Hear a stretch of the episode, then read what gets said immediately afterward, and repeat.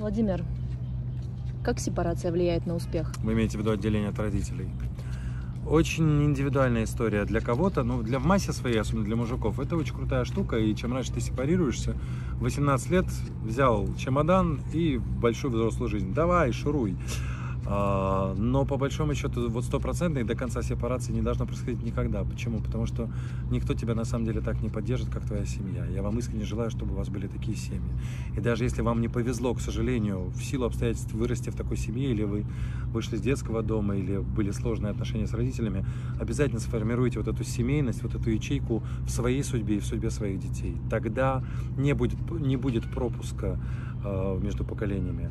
Сепарация – это просто, когда мы отпускаем человека в новую жизнь.